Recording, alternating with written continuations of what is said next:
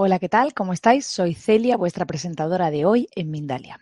Os damos la bienvenida a las conferencias de Mindalia en directo, donde miles de personas como tú asisten diariamente a las conferencias mundiales en vivo que organiza mindaliatelevisión.com.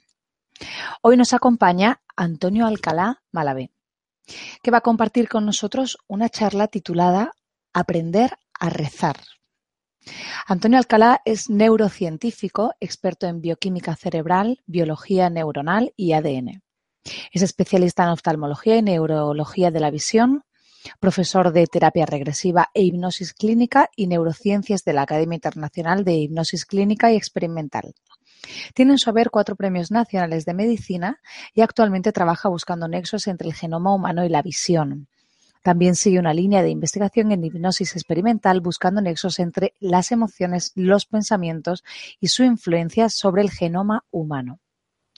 Recordarte que en mindaliatelevisión.com puedes ver gratuitamente miles de conferencias, entrevistas, reportajes sobre desarrollo personal, espiritualidad, conocimiento, evolución, que estamos publicando cada día vídeos nuevos sobre estas temáticas que Mindalia Televisión es un medio más de Mindalia.com, que es la primera red social de ayuda a través del pensamiento positivo, donde miles de personas están pidiendo ayuda o ayudando a otras personas a través de su pensamiento positivo.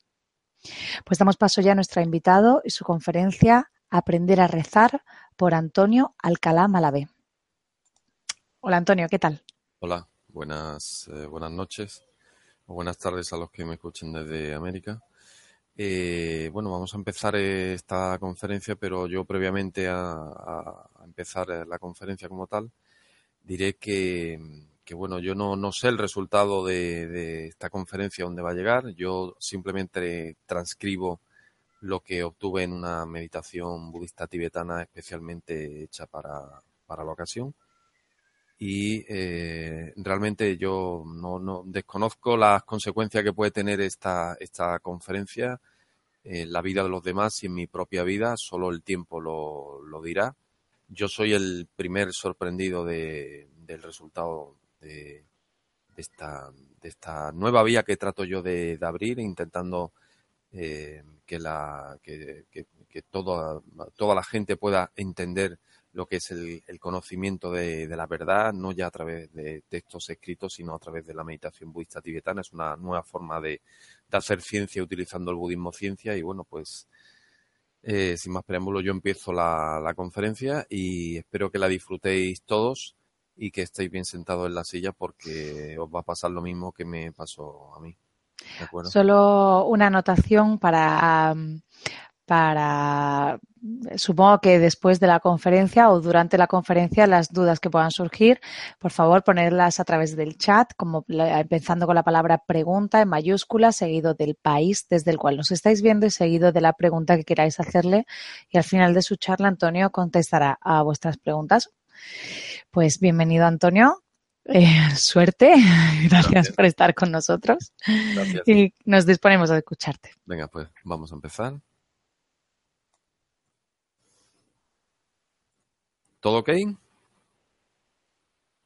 ¿Todo ok, Celia? Todo ok.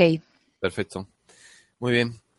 Pues empezamos esta conferencia que, bajo mi punto de vista, eh, probablemente sea la más rompedora de todas las que yo haya podido hacer en Mindalia y probablemente en mi vida. Yo soy y he sido el, el primer sorprendido en el resultado de esta meditación budista y probablemente mi vida cambie a partir de, de esta misma noche. Eh, eh, no sé en qué sentido ni en qué, ni en qué proyección, pero que va a cambiar seguro y probablemente los que la escuchen también. Perfecto. Eh, lo primero que tendríamos que empezar diciendo es que cualquier, cualquier oración es perfecta, hecha desde cualquier lengua o cualquier religión, pues rezar es precisamente unirse a lo divino. Por lo tanto, todo Padre Nuestro, toda Ave María, toda súplica, toda oración en árabe, toda oración budista, hinduista, sikh, sintoísta, copta, bamanista, hebrea o de cualquier otra religión, si se hace eh, entendiendo que se está uniendo a lo divino, es una oración perfecta. Eh, una oración perfecta cualquier oración perfecta hecha desde cualquier lengua, cualquier religión, es eh, unirse a, lo divino y unirse también desde el, amor. De hecho, es, importante entender que eh, todas las, eh, las religiones, eh, cualquiera de los diferentes tipos de oración que hagan, si van en base al amor, al perdón y la misericordia, como estáis viendo, es perfecta.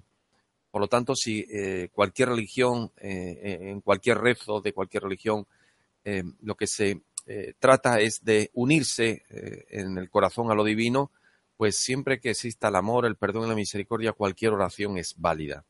Pero en la razón de esta conferencia no es el que yo haga una referencia eh, bibliográfica de textos antiguos o textos nuevos de cómo se reza. Eh, simplemente he utilizado el budismo ciencia, yo que no soy budista, pero eh, considero a los budistas como hermanos míos, he utilizado el budismo ciencia para llegar hasta donde los textos escritos no llegan de forma que el resultado de esta conferencia yo simplemente voy a exponer lo que eh, como tal eh, eh, se ha recibido en esta meditación budista tibetana. Es importante entender que no es oración aquella oración, entre comillas, que salta la violencia sobre cualquier ser humano, cualquier animal, planta o mineral, pues volvemos a lo mismo, rezar es unirse a lo divino, no a la destrucción de nada ni de nadie tendríamos que entender que la, eh, mente humana, eh, o visto la mente humana desde una única perspectiva, que ya veremos que hay varias, eh, pues entenderíamos que bajo el punto de, vista de la mente del consciente, estudiada por la psiquiatría y la psicología, pues básicamente nos haríamos cinco preguntas.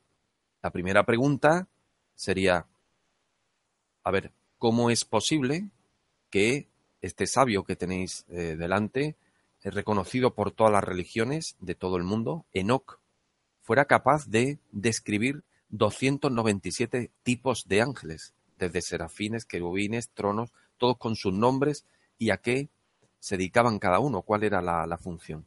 ¿Cómo es posible eso?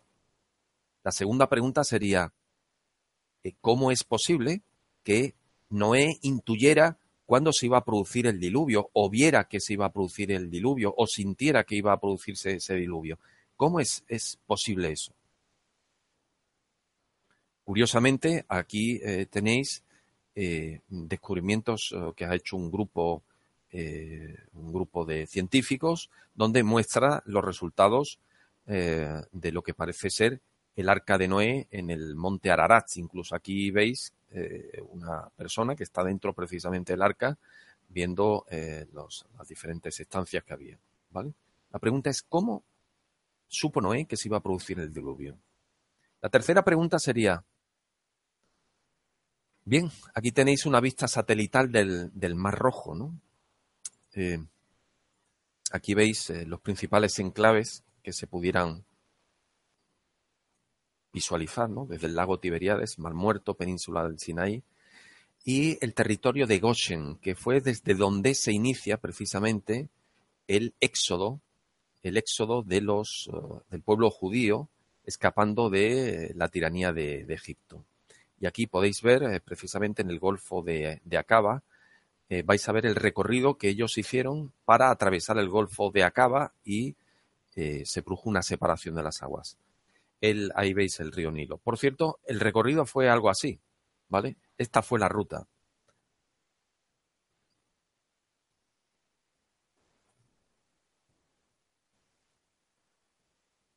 ¿Veis que pone ahí Golfo de Acaba?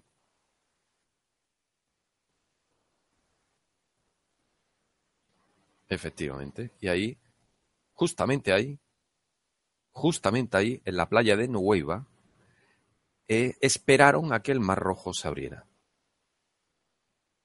Ahí veis la llegada a la playa de Nuweiba, hasta donde le persiguieron precisamente los carros del, faraón egipcio. Ahí veis eh, una vista de la playa de Nuweiba y el recorrido que tuvieron que hacer justamente hasta, hasta la orilla de la playa. Y la pregunta que se hace desde eh, esa mente consciente es, ¿cómo es posible ¿Cómo es posible, está desde la, desde la otra orilla, cómo es posible que Esto es un plano del puente subacuático formado en el fondo del Golfo de Acaba. ¿Cómo es posible que Moisés supiera exactamente dónde se tenía que poner sin tener un estudio batimétrico, es decir, de la profundidad, una cartografía del mapa submarino del Mar Rojo? ¿Cómo es posible que supiera que tenía que ponerse justo en la zona en la que aún hoy en día existe un puente eh, que está vadeado a, ambos lados por una gran profundidad. ¿Cómo es posible que desde el Golfo de, eh, perdón, desde el territorio de Goshen hasta Nueva, cómo es posible que se pusiera precisamente en esa playa? Claro, podría surgir la duda, bueno, y por aquí realmente eh, cruzó Moisés. Pues, pues sí, cruzó Moisés, porque aquí es donde parece ser que las aguas se separaron, pero además hay pruebas eh, mm, eh, escritas eh, donde dice exactamente qué fue lo que ocurrió allí, ¿vale? Las aguas se extendieron a izquierda y derecha, ahí veis una, muestra del éxodo, y incluso, según el relato bíblico, los, carros del faraón trataron de, de, perseguirlos, ¿no? Y esos carros del faraón están en el Éxodo capítulo 14, versículo 23, y los egipcios se lanzaron a perseguirlos todo el ejército del faraón entró en medio del mar con sus carros y caballos y Moisés extendió su mano sobre el mar y ese mar se abrió. Pasó el pueblo hebreo y cuando ya había pasado, el mar sepultó a los carros egipcios. Bueno, aquí tenéis la primera prueba. Resulta que precisamente en ese puente natural en el que se separaron las aguas, ahí todavía perduran las ruedas de los carros del ejército del faraón que se ahogó precisamente al tratar de, seguir a, los israelitas.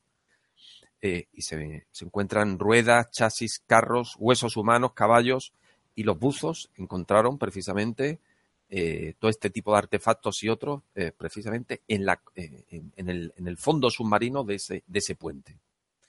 Tenemos que tener en cuenta que el arqueólogo Ron Wyatt ha encontrado incluso tres ruedas doradas de carro con cuatro rayos cada una, que son además, eh, curiosamente, ruedas eh, de, oro y como consecuencia de lo cual, pues, eh, como estáis viendo, no, no, no se ha depositado coral sobre, sobre ellas. Aquí veis la imagen de, de un carro en el, en el museo egipcio, que es la, la rueda es exactamente igual, exactamente igual.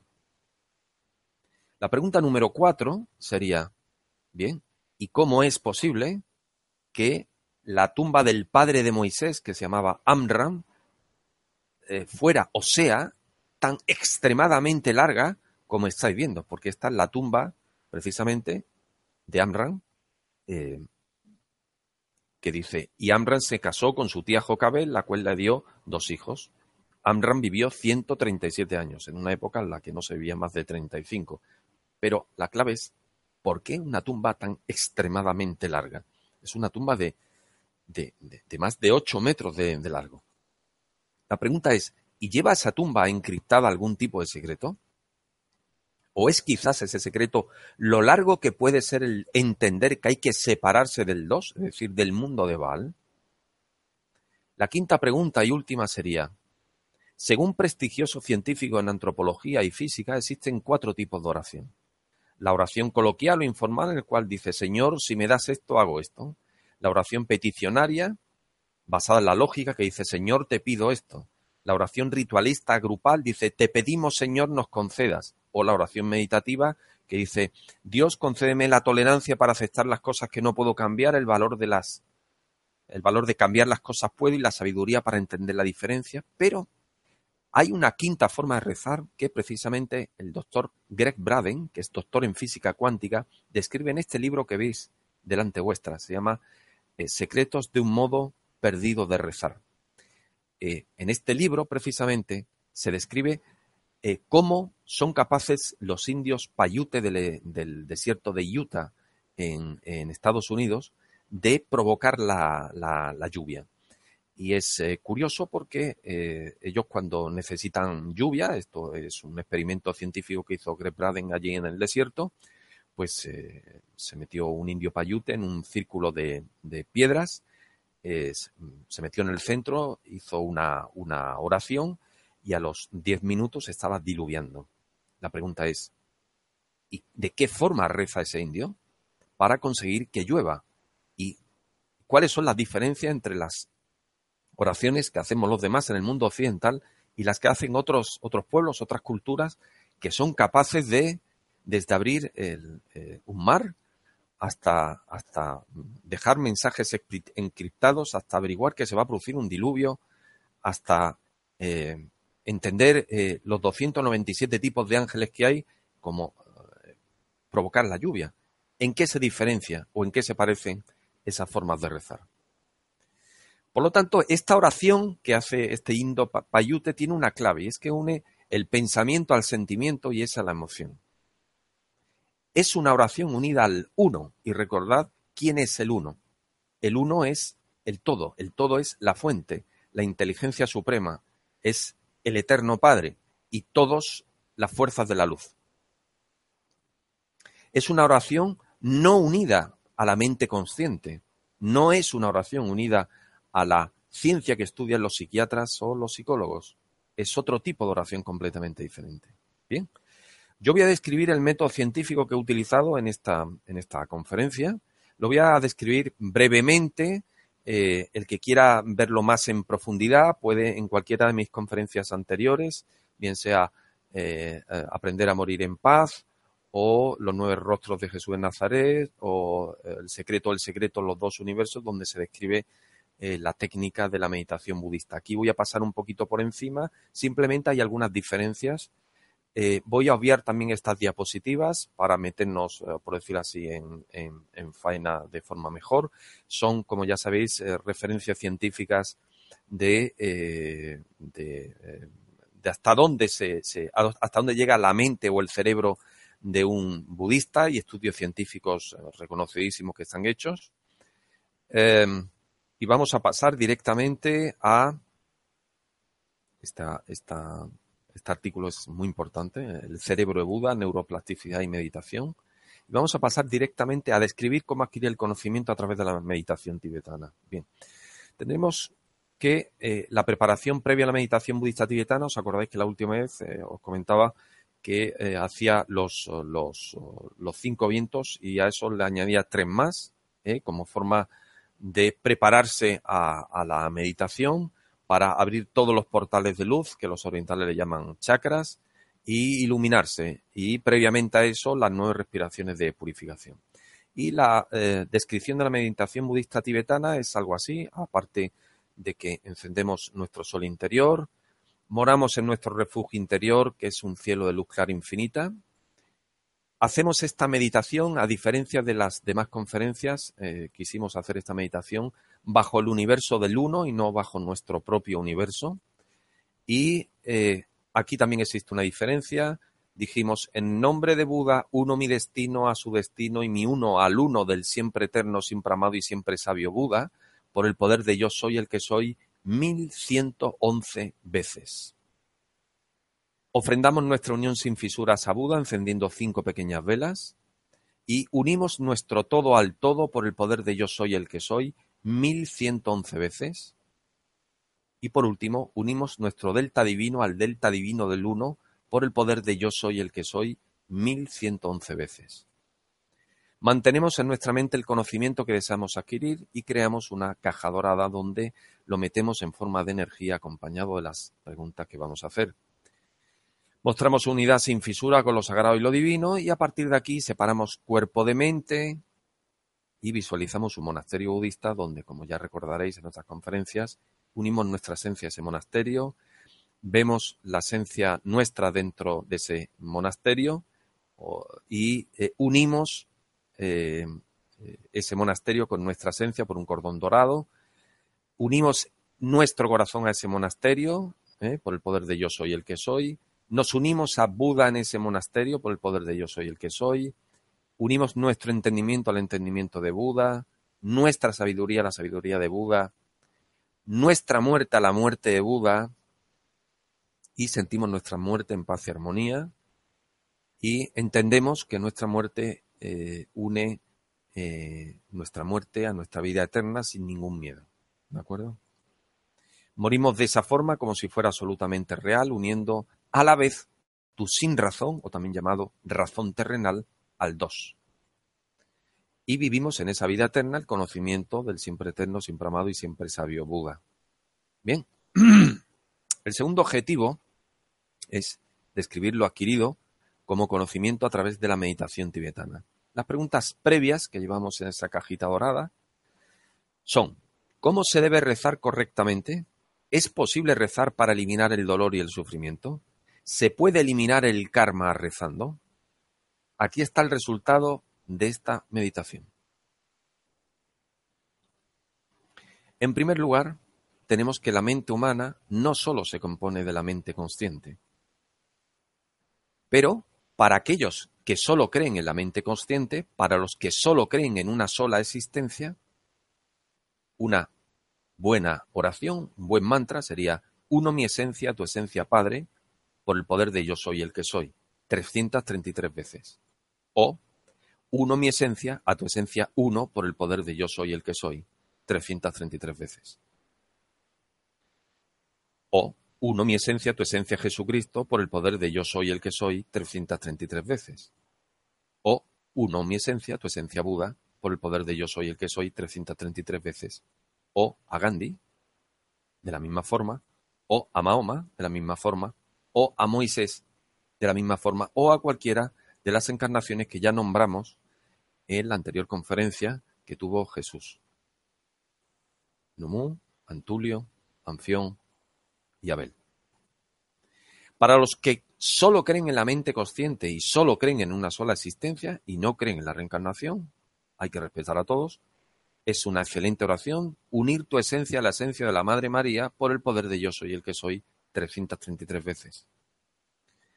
En segundo lugar, aunque a mí me gusta decir más uno más uno, para los que solo creen en muchas existencias y no creen en una sola, y entienden que la mente consciente es solo una parte muy pequeña de lo que es la mente y que hay una mente inmensa, inconmensurable que se llama subconsciente y otras que veremos, y en base a la frase de Buda que dice, si quieres conocer el pasado, entonces miras tu presente, que es el resultado, y si quieres conocer tu futuro, mira tu presente, que es la causa, nos planteamos lo siguiente. Es verdad que la mente consciente es estudiada por la psiquiatría y la psicología, pero tenemos cuatro mentes más. Luego, nuestra mente está compuesta por cinco estructuras. La primera estructura está atada a nuestro córtex cerebral, a nuestro cerebro, a nuestras neuronas, y es la mente consciente. Sin embargo, la mente inconsciente, como veis ahí, la mente subconsciente, la mente supraconsciente y el desierto del consciente no son para nada mentes que estén atadas al córtex cerebral. Son mentes que son mentes energía, por tanto son energía cuántica. Lo que ocurre es que cada una de ellas se encarga de almacenar determinada información. Vemos, por ejemplo, que en la mente inconsciente no existen referencias claras en toda la psiquiatría, apenas retazos sin importancia, y sin embargo la mente inconsciente es la que nos permite hacer dos cosas a la vez y tiene claras referencias en vidas pasadas. Es algo que uno, de alguna forma, lo ha entrenado en vidas pasadas, el hacer varias cosas a la vez. Vemos que la mente subconsciente y supraconsciente solo hay referencias de ella en aquellos que hacen hipnosis clínica, hipnosis regresiva, por supuesto, y los que hacen meditación. Los budistas lo, lo han estudiado, ese tipo de mente mucho. Y el desierto del consciente, que es una mente eh, muy complicada, es eh, una mente de energía cuántica, que es una mente que está absolutamente atada a los sentidos físicos y que lleva atada a nuestro sentido físico desde la creación de nuestra alma y nuestra primera bajada al primer mundo de evolución. Y ese desierto del cociente es ni más ni menos el que no nos hace engañar sobre la percepción extrasensorial, por tanto, nuestra percepción espiritual del mundo, porque es una mente que solo hace querer lo que entra a través de los sentidos físicos, vista, oído, gusto, tacto y olfato. Bien. Podríamos decir que la mente humana se compone de la mente de Baal y la mente del Eterno Padre. Esta es en base, en síntesis, lo que es la mente humana. Podríamos decir que nuestra mente está mezclada porque tenemos la mente del 2 y la mente del 1. Podríamos decir que dentro de la mente humana, dentro de nuestra mente, está la mente del no amor y la mente del amor. Por tanto, nuestro objetivo, al rezar, debería ser el unirse al uno y expulsar, extraer y destruir de nuestra mente el dos. Solo de esa forma, una oración podría ser realmente, realmente efectiva para nuestra alma y la alma de las demás. Rezar en unidad al uno, por tanto, es la clave. La pregunta es, ¿para qué quiero rezar? ¿Quiero rezar para pedir? Es un error, porque demuestra nuestro deseo. ¿Quiero rezar para soportar? Es correcto rezar para soportar el dolor o el sufrimiento, pero es mejor buscar el origen de tu dolor. ¿Quiero rezar para disolver el karma?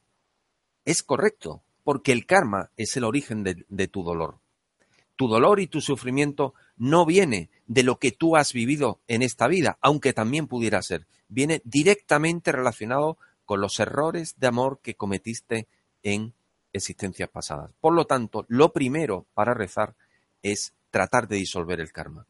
La pregunta es, ¿Puede disolverse el karma? Bien, aquí veis la evolución de un alma en la tierra.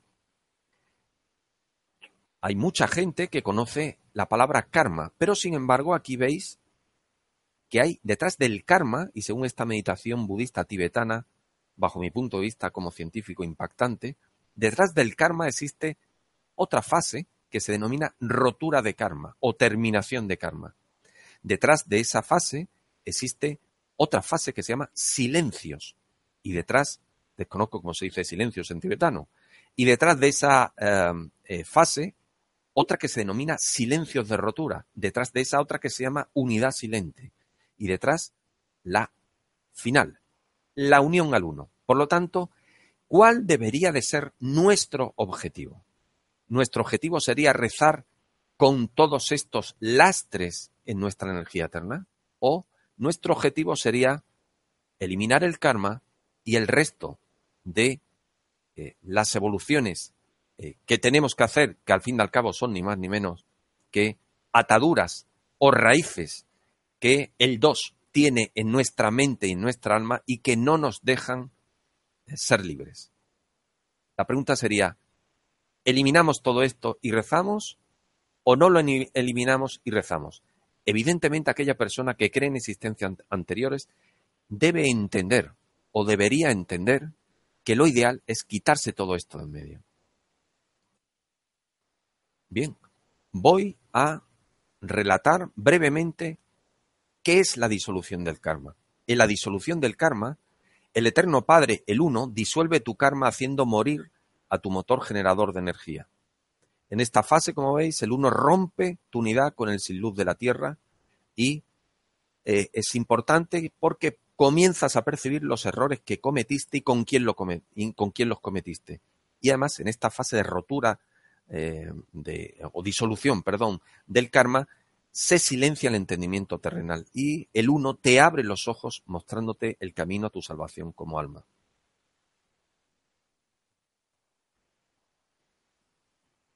En la siguiente fase, terminación del karma o rotura del karma, el uno rompe las raíces de tu pasado en la no luz, porque ellas son las responsables de buscar a las mismas almas para cometer los mismos errores de amor. La tercera fase, los silencios, el uno rompe tus silencios cuando tu entendimiento rompe tu evolución, llevándote a entender errores anteriores cometidos en las mismas circunstancias, en las mismas fechas, atención que esto es muy importante, y con las mismas almas. En esta fase precisamente se rompe el karma futuro. La siguiente fase se denomina silencios de rotura, en la cual el uno rompe la unión a la no luz por tus tentaciones y no ya por lo anterior y se rompe la unidad terrena sin medida, descartando eh, unirte más a ese temible enemigo tuyo que es el dos, es Val. y en esta fase tu esencia se alinea con la del uno. La unión silente es donde el uno te pide silencio y aceptación ante toda prueba de materia, de ego o de no luz. En esta fase te enseña a no desesperarte con nada y por, y por tanto te enseña a morir unido a él.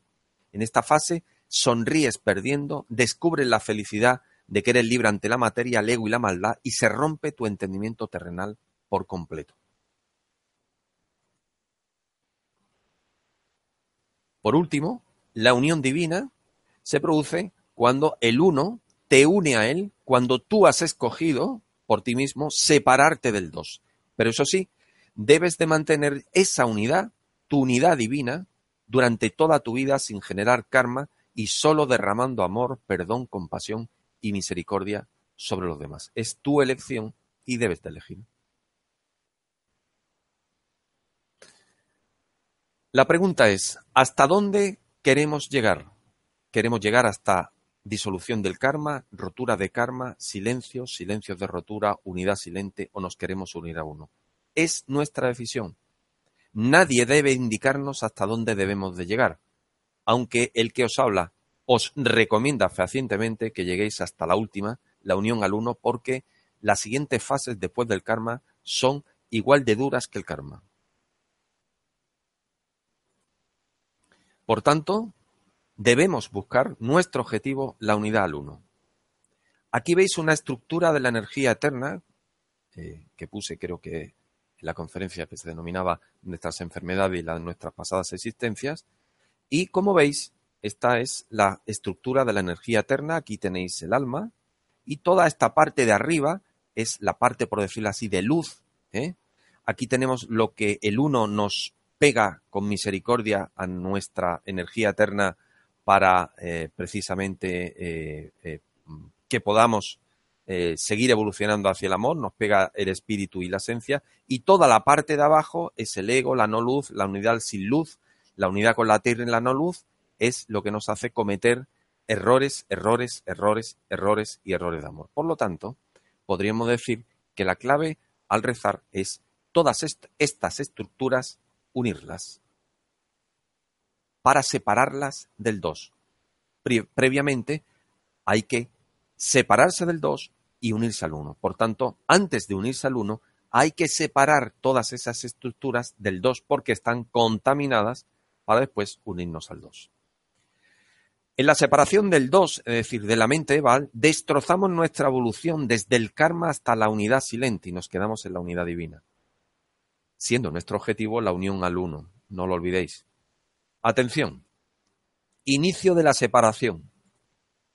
Lo único que tenemos que hacer es unir cada vértice de la, estrella que vamos a ver, cada vértice al uno, por el poder de yo soy el que soy 999 veces, cada vértice de la estrella. Aquí veis los diferentes vértices. Por ejemplo, unimos nuestro poder divino al uno por el poder de yo soy el que soy, 999 veces. Cuando unimos nuestro poder divino al uno por el poder de yo soy el que soy, eso destroza directamente el karma y todas las demás fases. Pero no es suficiente. Porque, como veis, tenemos que unir nuestra mente al uno por el poder de yo soy el que soy las veces que veis en el centro de la estrella nuestro corazón, nuestra unidad terrena, nuestra no luz, el entendimiento terrenal, deseo terrenal, sabiduría y unidad divina. Recordad, decimos, uno, mi, el vértice de la estrella, por ejemplo, mi sabiduría, al uno por el poder de yo soy el que soy. Esta es la primera estrella que enfrenta lo que se denomina el inicio de la separación de la mente, que también es del alma, porque recordad que el alma es mente y la mente es alma. Separación media. Hacemos exactamente lo mismo. Unimos el vértice de la estrella al uno por el poder de yo soy el que soy 999 veces. Pero en esta ocasión unimos mi unidad al sin luz, mi ego o mi razón terrenal por separado al uno por el poder de yo soy el que soy 999 veces. Hay que hacer cada uno de los vértices de las estrellas, que vamos a ver, 999 veces, excepto la última, como veremos. Os dejo la diapositiva para que la veáis. Es unidad sin luz, razón terrenal, dependencia emocional, sexo terrenal, desesperación terrenal, duda terrenal, sueño roto, esclavitud y ego. Detrás de esta fase, de esta, de, estas dos estrellas, unimos mi dos, que es la parte del mal que hay en nosotros, al uno por el poder de yo soy el que soy, exactamente las mismas veces, 999 veces. Al unir nuestro dos al uno, volvemos a destruir, es como si hiciéramos un segundo repaso al karma y todas y todos los demás estaciones, por decirlo así, evolutivas del alma. Eh, la terminación del karma, silencio, silencios de rotura y unidad silente. Separación extrema, podríamos decir, la invulnerabilidad mental. Hacemos exactamente lo mismo y unimos 999 veces por el poder de yo soy el que soy, solo que aquí los vértices de, de la estrella sería unidad entendida como rota, soberbia, unidad lo terreno, oído espiritual, deseo carnal entendido como roto, entendimiento roto, cuerpo, desierto del cociente y unidad silente rota. Os la dejo un momento para que la veáis. La siguiente estrella la unimos igualmente cada vértice al 1 por el poder de yo soy el que soy, en el mismo número de veces que habéis visto, 999, y unimos prudencia, tristeza, impulsividad, rotura de unidad divina, sexo no roto, unidad divina no entendida y órganos unidos al dos.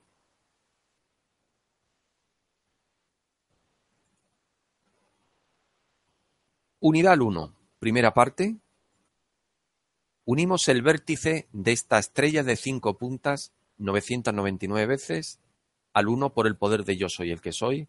Cuando veáis esta conferencia varias veces entenderéis que es mucho más fácil de lo que pueda parecer en un principio.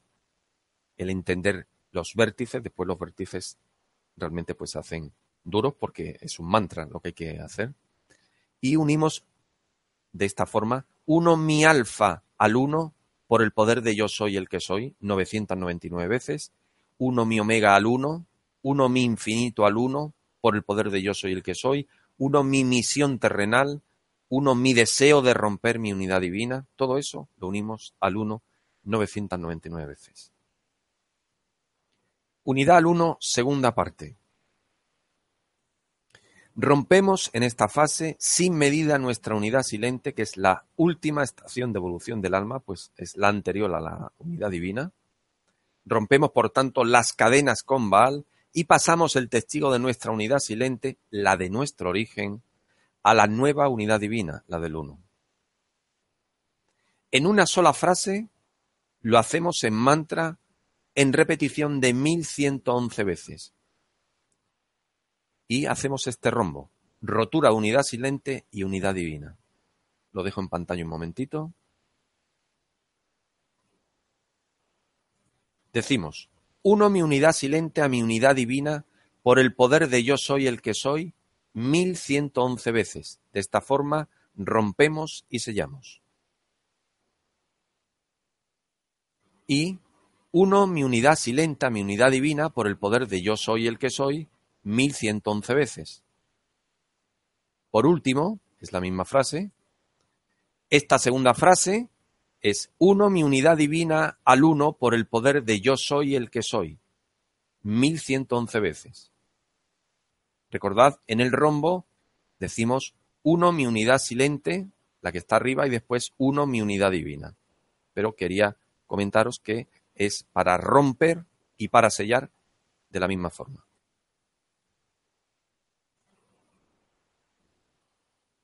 De esta forma rompemos nuestro entendimiento terrenal. Debo deciros que es muy importante que las uniones eh, al uno se hagan entendiendo perfectamente lo que uno está haciendo, visualizando con la mente una verdadera separación y no repetirlas como un loro, sino repetirlas desde la paz y la armonía interior, nunca desesperado y nunca con problemas de tiempo, ni nunca tratando de acabar. Tenemos que tener en cuenta que esta forma de rezar parece ser, según esta meditación budista tibetana, que rompe por completo nuestra evolución como alma. Bien, separamos entonces nuestra mente de origen y nos quedamos aprendiendo a ser uno con el uno. Y en esta fase, pues simplemente tenemos que decir uno mi todo al todo, uno mi uno al uno, o uno mi mente al uno por el poder de yo soy el que soy, las veces que nosotros queramos a lo largo del día, una vez que hemos terminado todo. Por ejemplo, uno mi todo al todo por el poder de yo soy el que soy, pues podemos decir pues 111, 333, 555, 777, 999 o 1111 al día. Pero bueno, entiendo que 333 veces pues es una situación perfecta para, una vez terminado el proceso, seguir nosotros uniendo nuestra mente al uno para que nuestra mente y nuestra alma, que es como un vaso de tinta negra, siga llenándose de agua pura hasta que se quede absolutamente ese vaso de tinta negra absolutamente purificado y transparente. Cuando aprendemos a ser uno con el uno, que esto es una cuestión de tiempo, no es una cuestión cronometrada, ¿eh? Eh, lo que tenemos en nuestra vida ni más ni menos que nuestra felicidad por el entendimiento divino. Porque somos uno con el uno, con su todo y con su mente.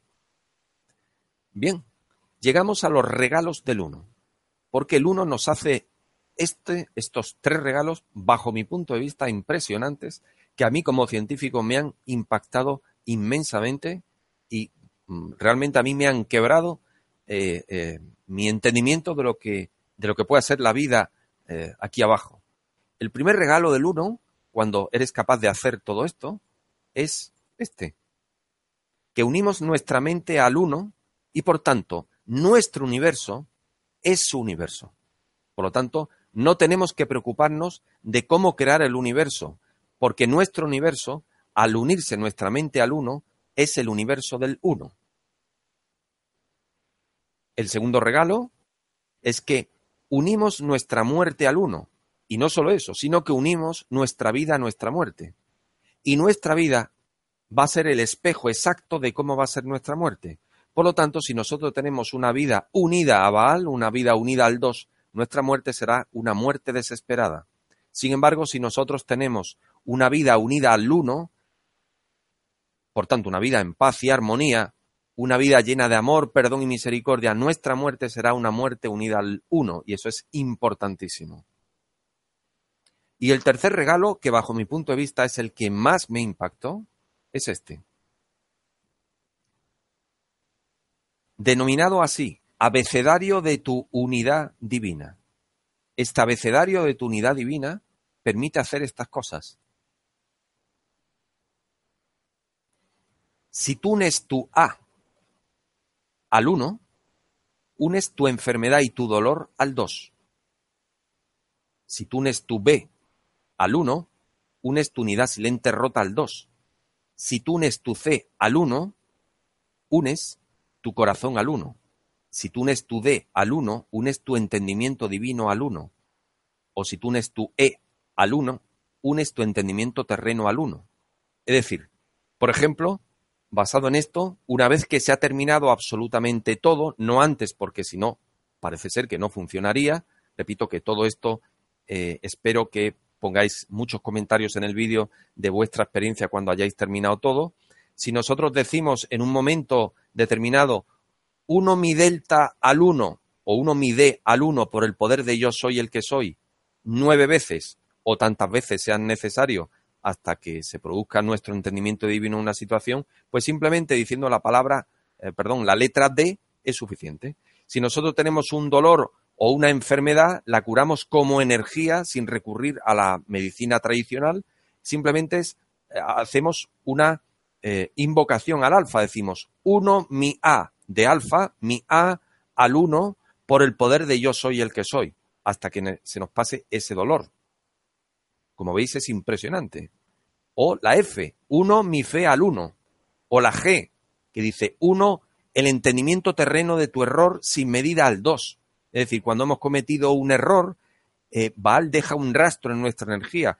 Eh, mm, cuando somos conscientes de ese error, unimos nuestra G al uno por el poder de yo soy el que soy y se nos disuelve. Pero fijaros, por ejemplo, lo que es la J. Une tu enfermedad degenerativa al 2. O la H. Une tu sin razón a tu entendimiento divino. La K. La L. Fijaros, la N. Une tu enfermedad terminal a tu 1 destruyéndola. O la O. Une tu enfermedad de entendimiento terreno al 1. Es decir, la sin razón de tu enfermedad entendéis que a mí como médico científico me impacte todo esto, porque esto rompe auténticamente la eh, posibilidad de curación que pueda tener eh, eh, cualquier persona.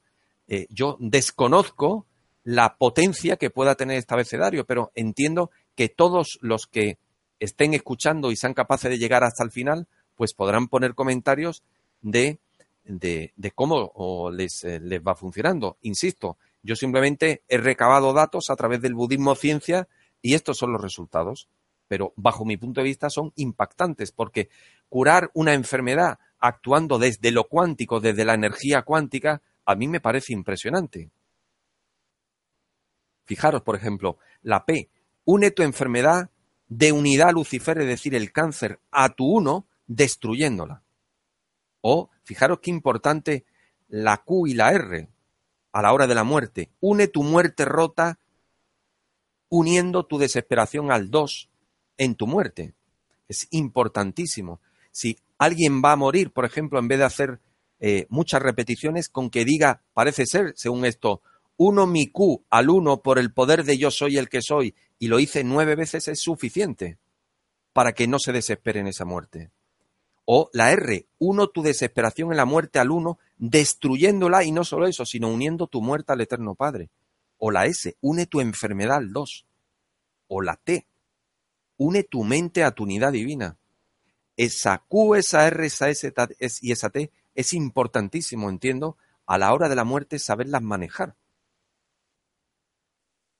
O, por ejemplo, la W, une el entendimiento divino de tu enfermedad al uno se diría uno mi W a mi uno por el poder de yo soy el que soy, tantas veces hasta que se entienda eh, con divinidad, con espiritualidad, nuestra enfermedad. Acordaros de la, conferencia, nuestras enfermedades, las nuestras pasadas existencias y cómo cada órgano es órgano diana de una emoción.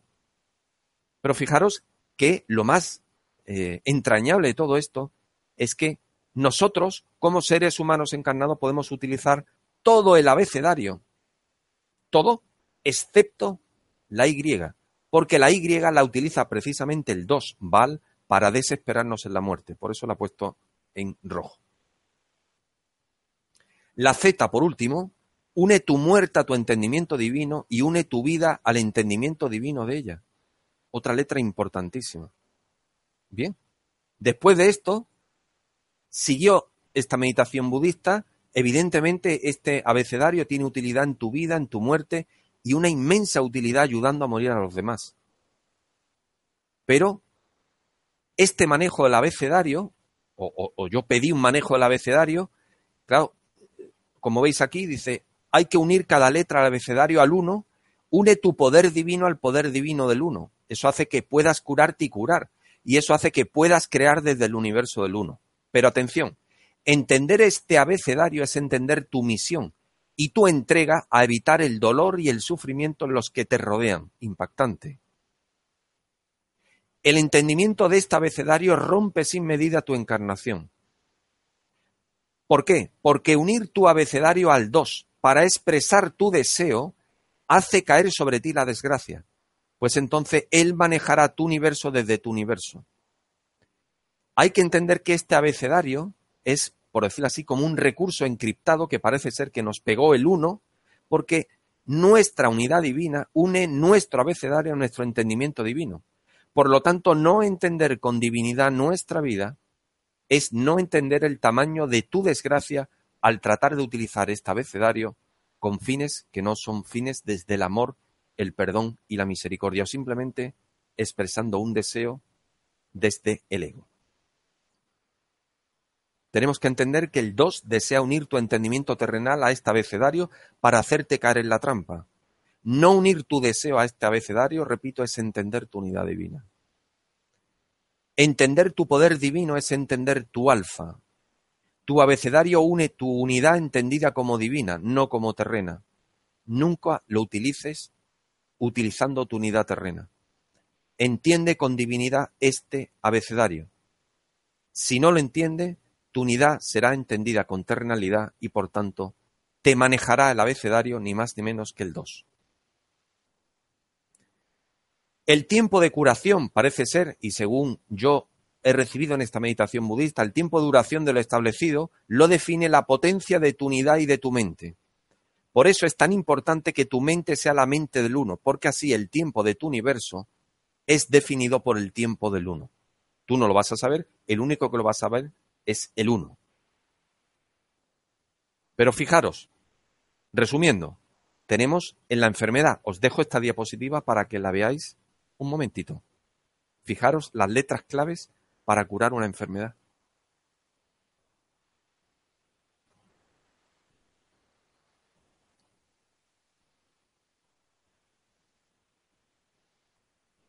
Fijaros las letras claves a la hora de la muerte.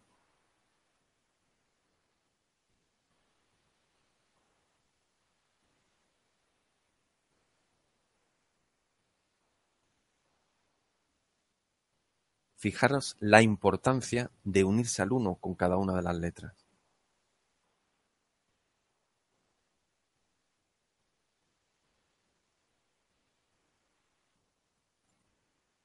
Fijaros cómo os ayuda a morir a alguien.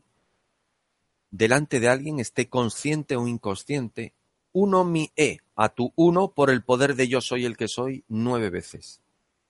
Uno mi n a tu uno por el poder de yo soy el que soy nueve veces uno mi A a tu uno por el poder de yo soy el que soy nueve veces. Y uno mi C a tu uno por el poder de yo soy el que soy nueve veces. Y podemos añadir también la T. Fijaros qué inmensa cantidad de luz podemos derramar sobre alguien que va a morir diciendo simplemente esto, esté o no esté consciente. Y fijaros qué fácil es. Os dejo esta diapositiva 10 segundos.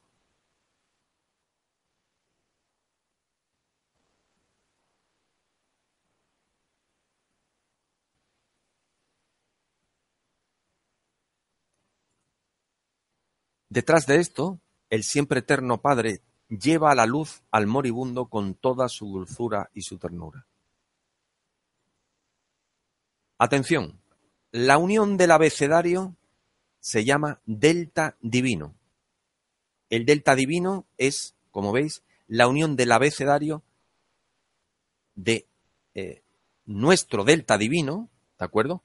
Uniendo además nuestro alfa, aparte, nuestro omega y nuestro infinito, que no tenemos tiempo para hablar mucho en la conferencia, pero podríamos decir que la clave de toda encarnación, y esto los místicos lo saben, es desde el alfa hasta el omega. La unión de nuestro abecedario al uno es el final de nuestro camino, aunque esto es opcional. El que quiera lo haga y el que no lo haga. Esto lo único que produce es una inmensa potencia o, una, eh, un inmenso potencial por parte de nuestro abecedario, porque unimos nuestro abecedario o la potencia de nuestro abecedario al uno. Y lo unimos desde el perdón, el amor y la misericordia y la, y la compasión, por descontado. La unión de nuestro abecedario al uno, además, correctamente utilizado, es directamente la eternidad. ¿Cómo se hace? Se dice, uno mi delta divino a mi uno por el poder de yo soy el que soy. Mil ciento once veces. Después decimos, uno mi delta divino a mi alfa por el poder de yo soy el que soy. Mil ciento once veces.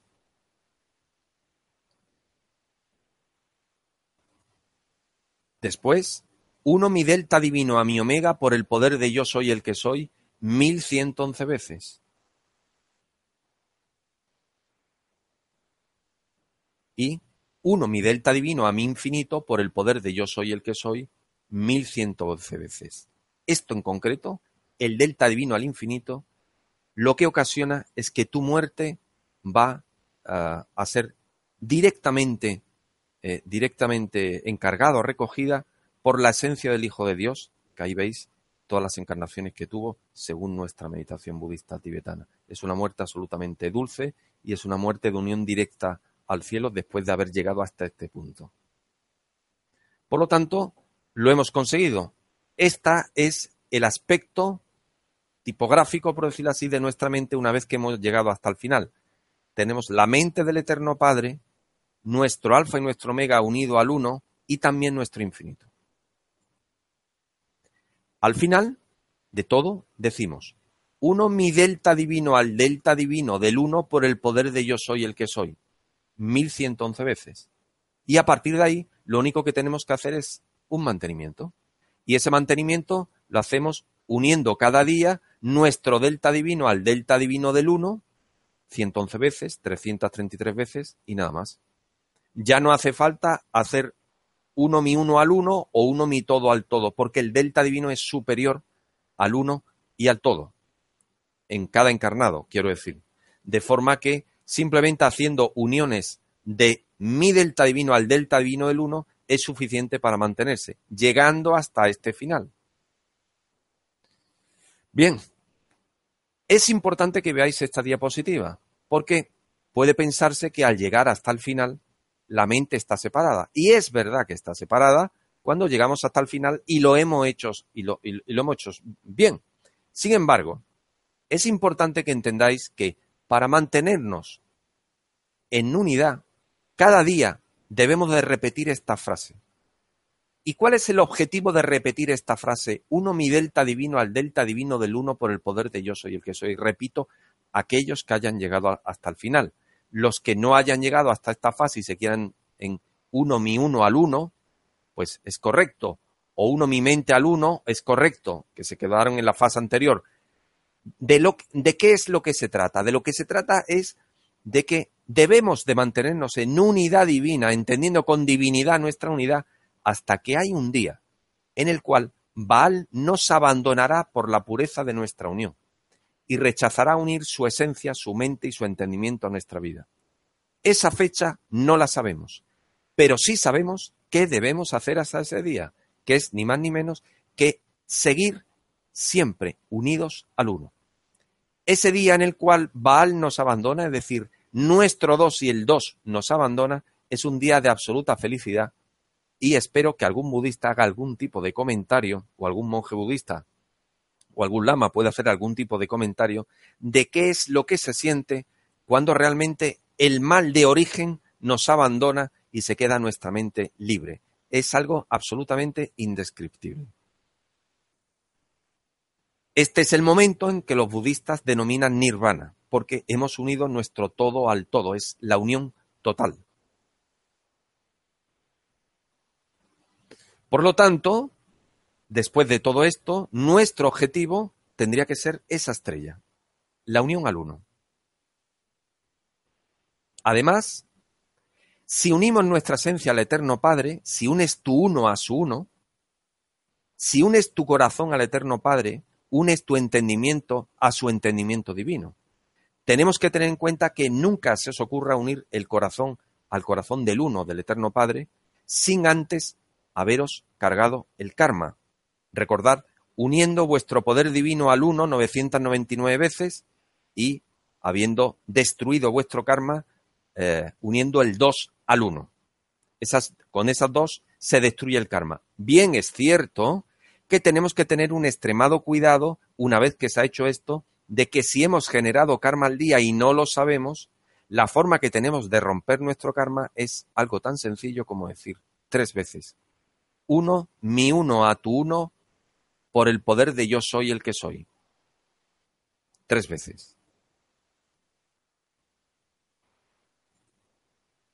Además, si unes tu esencia a todas las encarnaciones de Jesucristo, unes tu muerte a Él, que será el que romperá todo lo que no es luz en ella.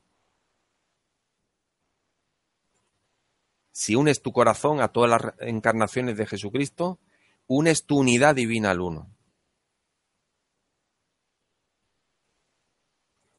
Si unes tu esencia a la Madre María, unes tu alfa a tu omega, entendiendo tu vida y tu muerte con divinidad. Si unes tu corazón a la Madre María, unes tu alfa tu omega, entendiendo tu vida y tu muerte con divinidad. Bien. En el segundo objetivo, la pregunta sería, ¿es difícil el proceso de separación de la mente? ¿Se produce sufrimiento?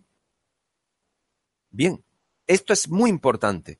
Entender tu mente es entender tu unión. Romper tu unión con tu más temible enemigo es romper tu unión a entender tu vida sin medida como tu muerte. Romper tu vida es también romper tu muerte. Y romper tu muerte, o desear romper tu muerte, es desear romper tu siguiente nacimiento y tu siguiente vida. Entender tu muerte es entender tu vida. Siguiente, pues lo que seas en tu mente es lo que serás y te unirás en la siguiente vida. Entender uniendo tu mente a tu vida es entender tu unión en la siguiente vida. Entender tu mente como rota une tu destino al dolor y al sufrimiento. Una mente rota es una mente unida Baal. Entender tu mente como tu perdón es entender tu mente como tu salvación. Y entender tu mente como tu deseo de unirla a tu ego para que la alimentes cada día y cada hora es entender que estás unido a tu más temible enemigo. Tu mente entiende sin medida tu entendimiento, de forma que tu entendimiento, si es terrenal, ella misma, tú propiamente unirá tus pensamientos de forma automática a la mente de Val. Pero si es espiritual tu entendimiento, tu mente unirá tus pensamientos a la verdad pura del uno que hay en ti. Potenciar tu mente entendiendo lo divino que hay en ella es como comparar un vaso y un océano. Si entiendes lo infinitamente grande y extensa que es, si entiendes que tu mente es la mente del Padre, lo entendiste todo porque Él está en tu mente, el todo está en tu mente, el uno está en tu mente, tu eterno Padre pegó con toda dulzura su esencia y su espíritu a tu alma, por eso está en tu mente. Desunir tu mente rompiendo la unión con Baal no es fácil, pero es muy fácil ver cómo rompes tu vida por no desunirla y unirte a la verdad de la mente que no es otra que el uno, pues el uno es la verdadera mente, la que tu eterno Padre desea para ti. Desunir tu mente te costará, porque es tu origen del que te desunes, y tu origen no desea desunirse, sino mantenerse unido a quien lo creó. Te creará dolores físicos para que no lo hagas. Te creará dudas para que no lo hagas. Te hará creer que desunes de lo mejor para unirte a lo peor. Te creará conflictos en tu universo para que no lo hagas. Pero tú solo debes mantener tu determinación en desunirte y lo acabarás haciendo, pues no hay nada más que el uno no pueda destruir. El amor del uno rompe, destruye y entierra todo lo que no es luz en tu mente, en tu cuerpo y en tu esencia. Y terminamos ya. Pregunta final. ¿Qué hizo exactamente Enoch para que le fuera transmitido el gran libro de la creación, y Noé para construir el arca, y Moisés para abrir el mar rojo, y los indios Payute? ¿Y por qué es tan larga la tumba de Amran? Fijaros lo impactante de esta meditación y la contestación. Enoc. Enoc alineó su uno con el uno y unió su entendimiento a su deseo de servir. Por eso le dictaron el gran libro de la creación.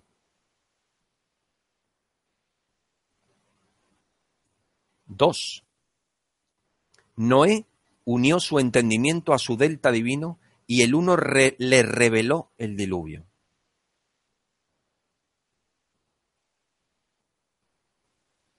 3. Moisés unió su unidad divina, uno, al entendimiento del mar rojo y deseó su apertura. Las aguas se abrieron porque entendieron su unidad. 4. Moisés unió su uno al deseo de su padre de no morir unido a la no luz, uniendo su uno a su muerte y tratando de hacer entender a su padre que nunca moriría unido a lo corto, sino a lo infinito de la eternidad. 5. Los indios Payute unen su unidad divina al entendimiento de la madre naturaleza y la lluvia para que el agua caiga del Padre Cielo, deseando que eso ocurra para todos. El abecedario de tu unidad divina existe desde siempre. Solo hay que saber para utilizarlo que debes separar lo vivo de lo muerto, lo que es luz de lo que no lo es, lo que es de día de lo que es noche, lo que es verdad de lo que solo es tu imaginación, lo que está unido en tu mente a Baal, el 2. Tercer objetivo, sentimos si lo adquirido como conocimiento a través de esta meditación es congruente o tiene fisuras. Método científico, procedimiento basado en la lógica que ordena el conocimiento para aplicarlo al desarrollo de las ciencias. Invirtamos la ecuación. Método científico inverso es aquel que demuestra en sentido contrario porque lo que se va a investigar no puede llevarse a cabo en un laboratorio. Método científico inverso es aquel que demuestra en sentido contrario a través de la humildad del científico, comprobándose que lo que se va a investigar no puede llevarse a cabo en un laboratorio. Método científico inverso es aquel que demuestra en sentido contrario, entendiendo que la prepotencia de que puedes llegar a todos sitios te hace grande por un día, pero solo la humildad te hace realmente grande en tu muerte. El investigador renuncia a tener éxito y solo aspira a transmitir conocimiento en forma de luz. Se consigue la ciencia cuando otro puede reproducir lo mismo utilizando la misma técnica. Esta conferencia muestra cómo la meditación budista tibetana permite acceder, además en castellano, a un conocimiento no dual de cómo se reza.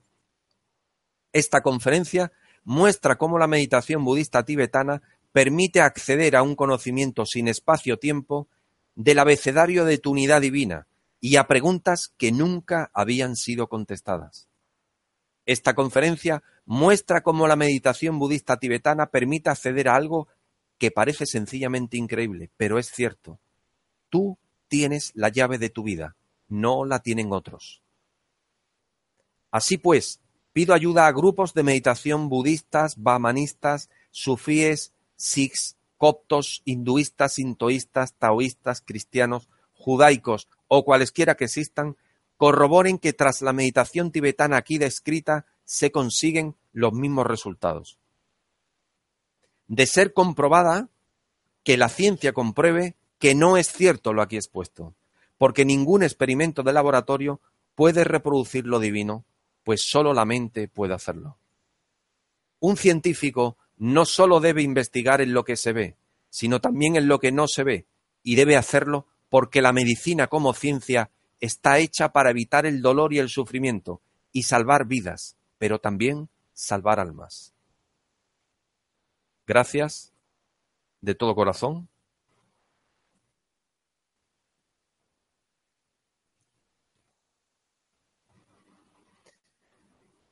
Y espero realmente que os lo hayáis pasado muy bien. Desconozco las consecuencias que va a tener para vosotros esta, esta conferencia y eh, desconozco, evidentemente, qué deparará mi vida a partir también de esta conferencia. Pues eh, cuando queráis hacer preguntas. Pues muchas gracias, Antonio, por esta reveladora conferencia. Antes de pasar a hacer las preguntas que nos han llegado desde países de todo el mundo, quiero recordaros que eh, Mindal es una ONG sin ánimo de lucro que tiene como uno de sus objetivos ayudar a difundir el conocimiento humano e impulsar la solidaridad planetaria por todos los medios que justo debajo del vídeo de esta conferencia, en la descripción escrita, podéis encontrar más información sobre Mindalia y Mindalia Televisión para suscribiros a nuestro canal de YouTube, ah, para colaborar como voluntario de Mindalia o para hacer una donación económica a la ONG Mindalia si así lo deseas. Y ahora, si te parece, Antonio, damos paso a las preguntas que tenemos para ti. A ver si las puedo contestar.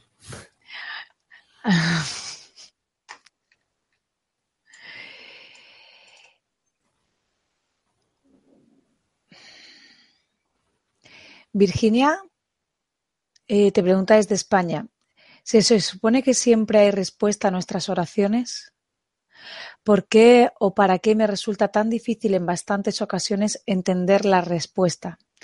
Yo sé que está ahí y soy capaz de verla, oírla, sentirla, incluso leerla, pero no comprenderla. Muy bien. Eh, la respuesta es No es posible rezar entendiendo si eh, la mente no está desunida, está separada.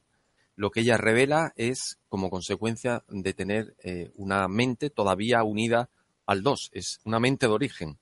Por lo tanto, el objetivo de esta, de esta conferencia es mostrar y demostrar lo importantísimo que es que aunque sea muy difícil, hay que hacerlo, hay que separar la mente del dos. El dos solo trae sufrimiento, dolor, desgracia y evidentemente no entendimiento. Yo no entiendo cuándo es esto, no sé cuándo va a ser esto, qué tiempo falta, qué tiempo no falta. Eso es una mente unida al dos. O eh, no entiendo por qué pido y no me conceden, porque, claro, es que esa forma no es la correcta de pedir. Porque cuando se pide eh, en, base a nuestro ego, es nuestro ego el que pregunta, no es nuestra parte de luz. Por lo tanto, es importantísimo que veáis esta conferencia las veces que sean necesarias hasta que vosotros mismos os, o vosotras mismas, os convenzáis de que es importantísimo eh, dedicar pues 40 días de, de vuestra vida a un mantra por día, el que quiera que haga dos, yo más de dos, a ver, yo no haría nunca más de dos o tres, eh, eh, para separar la mente y después mantenerse. Yo, desde luego, lo, haría y lo intentaría. ¿Merece la pena hacerlo? Yo os, puedo decir que independientemente de que yo lo hice, hay un grupo de aproximadamente unas 17 personas que lo ha hecho y bueno, no todas han terminado, pero sus experiencias son las, las que he podido relatar. Eh, a, todas les ha cambiado la vida, pero evidentemente en el proceso pues ha habido desde bajones hasta em, eh, incluso dolor físico, pero merece la pena, como habéis visto en una de las diapositivas, separar la mente porque lo que se consiga al final es ni más ni menos que Baal nos abandone y ese, esa sensación, ese nirvana que dicen los, los budistas, eh, la sensación es absolutamente increíble. No es comparable a nada de lo que pueda haber en la Tierra. No me refiero a, por supuesto, a nada material. Es una sensación de decir, eh, realmente ahora entiendo lo que es la felicidad. La felicidad no es el apego a lo material, ni siquiera es es decir, eh, eh, cuándo voy a tener esto, cuándo voy a tener lo otro. La felicidad es algo que va mucho más allá. Cuando quieras. Eternity pregunta desde Italia. Hay que pensar positivo para atraer lo bueno. Si uno tiene un mal karma, pensar en positivo sirve si tendrás etapas de vida malas por karma que descontar. Disculpen la gramática, Italia. Yo le recomendaría que esa pregunta se contesta sola, eh, viendo esta conferencia muy lentamente las veces que sean necesarias. Eh, aunque insistiré en que cuando tú unes tu poder divino al uno, por el poder de yo soy el que soy, rompes el karma y rompes las siguientes fases. Y de la misma forma repasas esa rotura cuando haces eh, la unión del dos al uno por el poder de yo soy el que soy. A partir de ahí, tu karma está roto y se va a rezar mejor. Se van a hacer mejores mantras, pero recordad que detrás del, karma y todo lo demás hay que separar eh, eh, eh, los vértices de las estrellas que habéis visto del 2 y unirlos al 1. Por lo tanto, podríamos decir que no solo es la, el karma, la rotura del karma, los silencios, los silencios de rotura y la unidad silente, sino que además, para llegar a la unidad divina, llegamos a lo que hemos expuesto hoy, a esas estrellas con esos vértices que hay que unirlos al 1 para separarlos del 2 y unirlos convenientemente al 1. Solo entonces se comienza a entender la felicidad y se comienza a entender cómo hay que rezar. Y muy importante, solo aquel que haya llegado hasta el final puede manejar el abecedario divino. Eh, con respecto a las estrellas, te pregunta Lorena, por favor necesito que me oriente las veces que debemos repetir los vértices de las estrellas. ¿Se lo hace por única vez o debo hacer toda la secuencia de pasos. ¿Cuántas veces? Lo único que hay que hacer es, eh, con mucha paciencia, mucha tranquilidad y cada vértice de la estrella, unirlo 999 veces, como está descrito en la conferencia, al 1. Por ejemplo, uno mi mente al 1 por el poder de yo soy el que soy. Te coges un, un mala budista y eh, vas contando, te vas poniendo, por ejemplo, eh, 111, cada 111 te pones un granito de arroz y cuando llevas a nueva, nueve granitos de arroz, pues ya has hecho los 999. ¿Cuántas veces hay que hacer cada vértice? Una sola. En este proceso, una sola, nada más. Con una sola te desunes del 2. Pero eso sí, hay que hacerlo entendiendo lo que se está haciendo y visualizando cómo se está haciendo. Si tú estás separando tu mente y tú unes tu mente al uno, tú no puedes ir como un loro desesperadamente para terminar, sino tienes que hacerlo dando un tiempo entre cuenta y cuenta, me refiero entre bolita y bolita del rosario, para, eh, del rosario lo que queráis, como si uno quiere coger piedrecitas, que cada uno lo haga como quiera, para que realmente surta efecto. ¿De acuerdo? Pero creo que eh, la pregunta de esta chica está contestada cuando esta conferencia se ve despacio. Cuando quieras. Em, Augusto te pregunta desde Colombia, desde Apocalipsis Jesús dice que va a recompensar por obras. ¿Para qué rezar? Uno, eh, yo no he hecho ninguna referencia a ningún texto escrito porque entiendo que mi misión no es agarrarme a lo que está escrito, sino precisamente tratar de abrir brecha en la ciencia y tratar de utilizar el budismo ciencia para llegar hasta, hasta donde lo que no está escrito y por tanto guardado en la tierra. Esa es la primera cuestión. Y la segunda cuestión de que se nos juzgará en base a nuestros actos, en base a nuestros actos. ¿Para qué sirve rezar? Pues sirve rezar precisamente para que nuestros actos sean actos de amor, porque si no corremos el peligro de que sean actos de no amor y por tanto eh, contraremos karma y contraremos una vida de dolor y sufrimiento en esta y en la siguiente. Siguiente.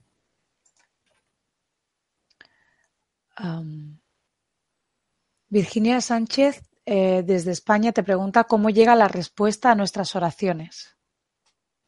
Las respuestas a nuestras oraciones llegan en forma de, eh, podríamos decir, eh, un día entendemos que hemos rezado y entendemos que hemos rezado correctamente y entendemos que, eh, por decirlo así, desde el otro lado, nuestro rezo ha hecho que nuestra unidad divina se conecte con lo divino y es lo divino lo que nos habla ya.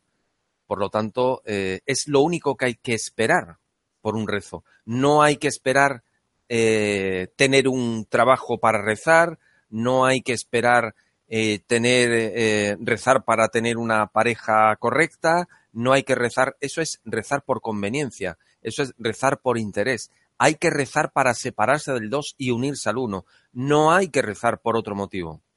No hay que rezar para, para nuestro ego. En todo caso, es verdad que se puede hacer una oración de intercesión por un alma que está sufriendo.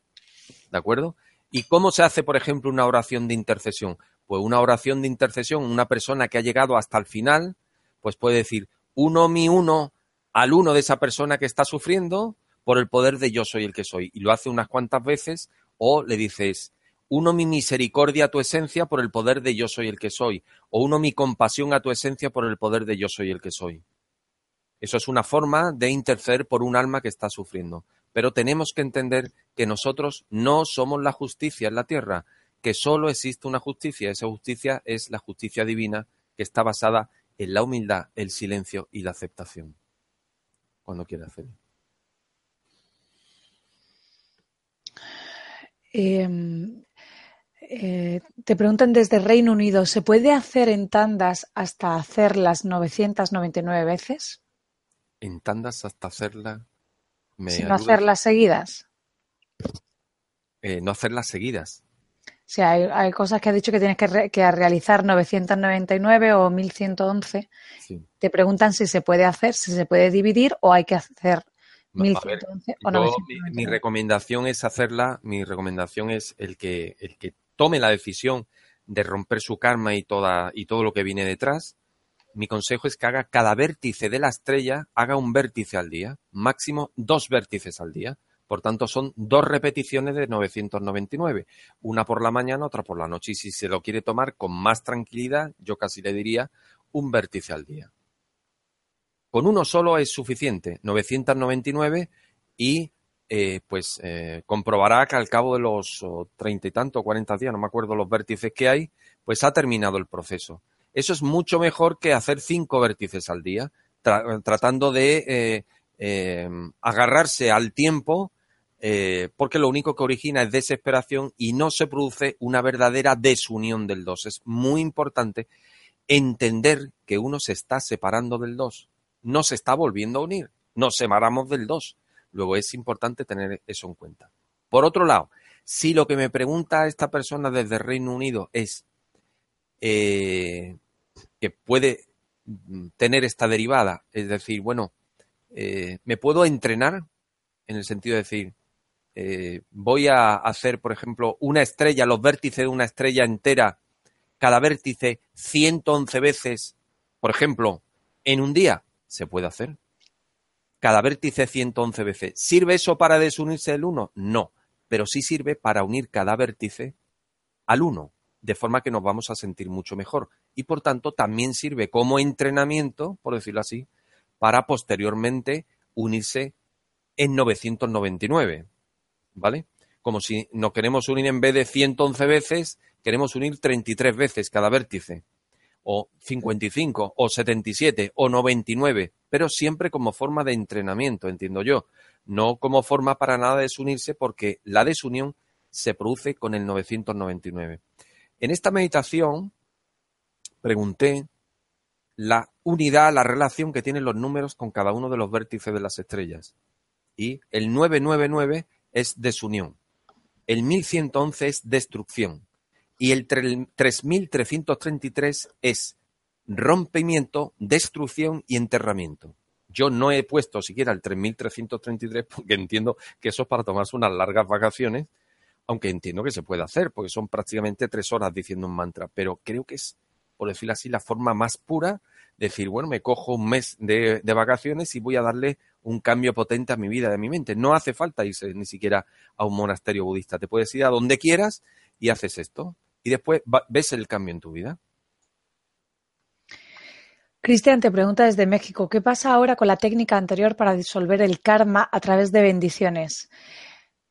¿Es más efectiva esta forma de rezar para consumir el karma?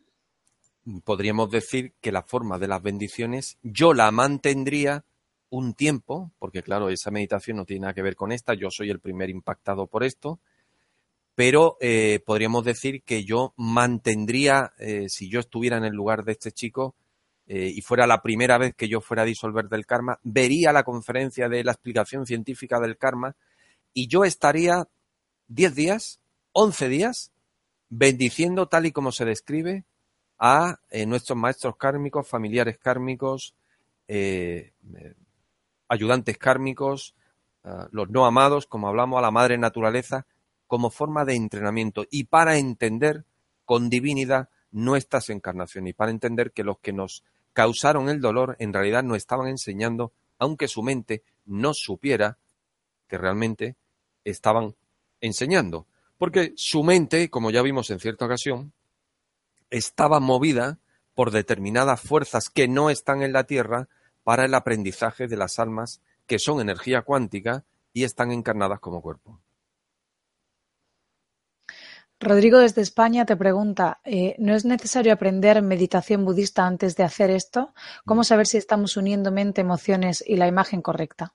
No, no hace falta hacer meditación budista para hacer la separación de mente, pero sí es cierto que una vez que se ha hecho esto es mucho más fácil hacer cualquier tipo de meditación, sea budista o budista tibetana, la que fuera. La separación de mente hace que nuestra capacidad de concentrarnos en un solo punto, en la respiración o lo que fuera, es mucho, mucho, mucho más, eh, más eh, fácil. Eh, por lo tanto, creo que la pregunta está contestada. Si a ti te parece que no, Celia, me la vuelves a, leer otra vez. Sí, la primera parte sí, la segunda parte, ¿cómo saber si estamos uniendo mente, emociones y la imagen correcta? A ver, mm, podríamos decir, a mí se me ocurre una cosa, podríamos decir que cuando nosotros hagamos la separación de los, en cada uno de los vértices, podríamos, mientras eh, estamos haciendo el, rosario budista o el rosario el que sea, las repeticiones, podríamos imaginarnos una nube blanca a la derecha y una nube negra a la izquierda. Y cómo eh, se produce una intersección, ¿vale? Y durante esa separación, cómo se van separando esas nubes desde la lentitud, no desde la rapidez. Vemos cómo se va separando esa nube, lo visualizamos y además cuando llegamos, estamos llegando al 999, le damos una luminosidad dorada muy potente a la nube que tenemos a la derecha, que era blanca en, primera instancia, y rompemos como si fuera una explosión la nube negra que es la que nos une a Val. Eso es una forma de llevar concordantemente o coordinadamente con la mente lo que se está haciendo con las eh, pasando bolitas, pasando cuentas. Ahora sí que contestada. Sí. Em, el vigilante te pregunta, ¿cuál es la diferencia de esta oración y la de otra religión? Saludos desde México. Es que no he descrito una oración, es que son muchas. Sí. No lo sé. Yo en cualquier caso, a ver, eh, es importante que, se entienda que, a ver, em, eh, tratamos de abrir brecha de conocimiento sobre la verdad y la libertad del, ser humano a través de la meditación budista tibetana, porque me parece que es eh, la meditación está unida a la Zen, es la más pura que, pueda haber y la que más conocimiento permite adquirir. Yo no estoy aquí para juzgar a religiones porque todas las religiones, si, su unión es el amor, el perdón y la misericordia, pues como he dicho antes, eh, me parecen, me parecen que cualquier oración es, es, es, correcta. Pero, eh, por favor, no hay que tomar esto como un con efecto comparativo. Este es el efecto o, el resultado de una meditación budista tibetana y solo el tiempo, y cuando lo hagáis eh, se podrá eh, comprobar si las 100 primeras personas, las 1000 primeras personas que lo hagan, obtienen eh, los efectos que aquí se han descrito. Si los obtienen, pues realmente estaremos ante algo realmente importante, no solo para esa persona, sino para, para muchísima, muchísima, muchísima gente. Y yo encantado que sea Mindalia la primera televisión que lo transmita. Eh, Carolina te eh, hace una pregunta que yo creo que ya has contestado, pero te la hago. desde Perú, ¿usted ya hizo todas las veces? ¿Ya vive la unidad? Yo hice todas las veces, pero aprendo cada día. Por lo tanto, yo, el final, em, el, final es eh, cuando un encarnado muere y pasa a la siguiente fase. Por lo tanto, es cierto que yo he hecho todas las estrellas, es cierto que yo he llegado a la unidad y es cierto que yo no voy a soltar la unidad bajo ningún concepto. Porque yo realmente desprecio a Val, desprecio al 2, y desprecia todo el dolor y el sufrimiento. Y sé que nunca más me uniré a él. Eso sí que lo tengo claro. Por lo tanto, yo cada día sigo haciendo mis uniones al uno, mi mente al uno y mi delta divino al delta divino del uno para, entre comillas, mantenerme. Pero eh, todos los días aprendo. Por lo tanto, aunque se ha llegado hasta el final, porque claro, yo sería imposible que yo diera esta conferencia si yo no hubiera llegado al final y no pudiera contar mi experiencia, eh, realmente, pues eh, sí, yo entiendo lo que es la felicidad, entiendo lo que es la paz, la armonía, entiendo lo que es el lenguaje del amor en, mente, palabra y obra, pero entiendo que estoy aquí para aprender y estoy aquí para, en lo que pueda, diseminar conocimiento. Por lo tanto, yo no he llegado al final. Yo llegaré al final cuando me muera y me muera sin desesperación y consiga no morir sino nacer a la, vida eterna, mi cuerpo se queda aquí, yo me vaya como energía cuántica que soy a donde me tenga que ir y espero que a muchos de los que estén escuchando esta conferencia y nos pongan el vídeo cuando estemos todos en otro lado, pues eh, nos riamos todos y, sea algo divertido y hayamos escapado de las garras del, del, del 2. Pues agradecerte tus respuestas ah, y toda la información ah, que has compartido. Yo le llamaría algo más que información, pero no sé cómo llamarla. En directo con personas de todo el mundo en numerosos países que han participado hoy, como Uruguay, Italia, España, Venezuela, República Dominicana, Chile, Estados Unidos, México, Colombia, Y a todos los que nos habéis acompañado hoy, gracias por vuestra importante participación. Esta conferencia podéis verla de nuevo en mindaliatelevisión.com para repasar conceptos o compartirla. Y además eh, en mindaliatelevisión.com puedes ver toda la programación de las próximas conferencias. Si hay algo que quieras decir para despedirte, Antonio.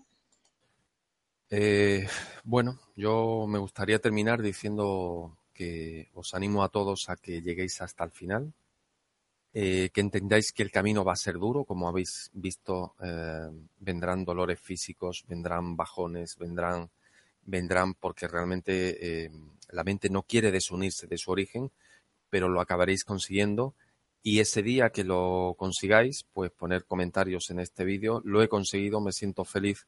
Val me ha abandonado, pero nunca hay que tener la determinación suficiente en día tras día hacerlo hasta que un día Val te abandona por asco, el mismo asco que le tienes tú o que le tengo yo, eh, él te abandonará porque tu mente eh, ha renunciado a ser ego, ha renunciado a ser eh, oscuridad y ha renunciado a unirse a la materia y prefiere irse a otro sitio.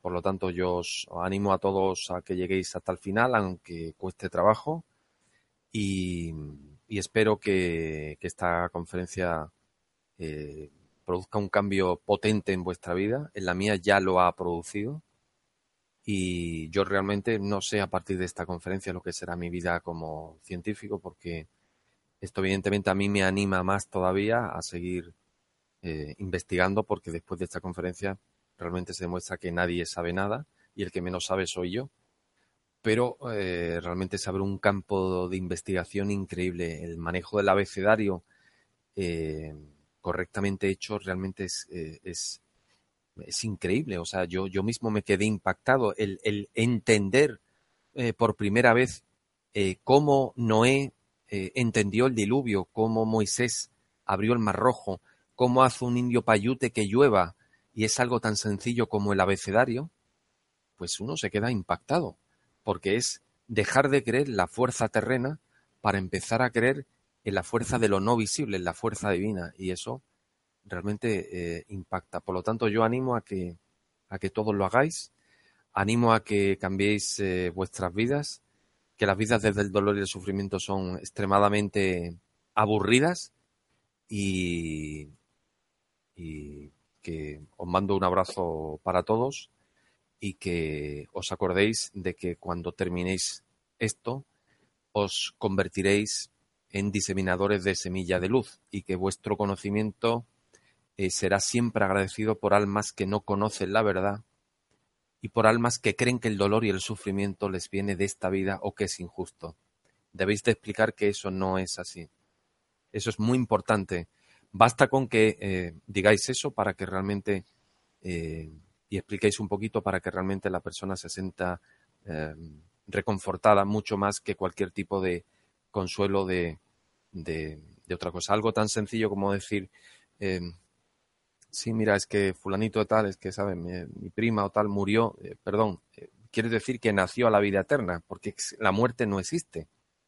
Pues simplemente ese cambio cuántico de palabra, decir, la muerte no existe, es que ha nacido a la vida eterna, es que eh, se tienen dos vidas, una como cuerpo físico y otra como energía, da otra perspectiva, otra perspectiva totalmente diferente a la que vemos en un telediario o vemos en la vida actual donde solamente se lucha por lo material, por el ego, por el poder, por la, por el, por conseguir un amor imposible eh, y se meten unos, eh, se mete alguien o uno en unos berenjenales o, o en unos embarrales tremendo. Así que os deseo lo mejor eh, un abrazo a todos, un beso a todos y hasta la próxima. Y dejo en manos de Mindalia que si quiere hacer algún tipo de, de repaso en modo de preguntas en alguna conferencia, eso ya no depende de mí, depende de Alfredo y de Eva.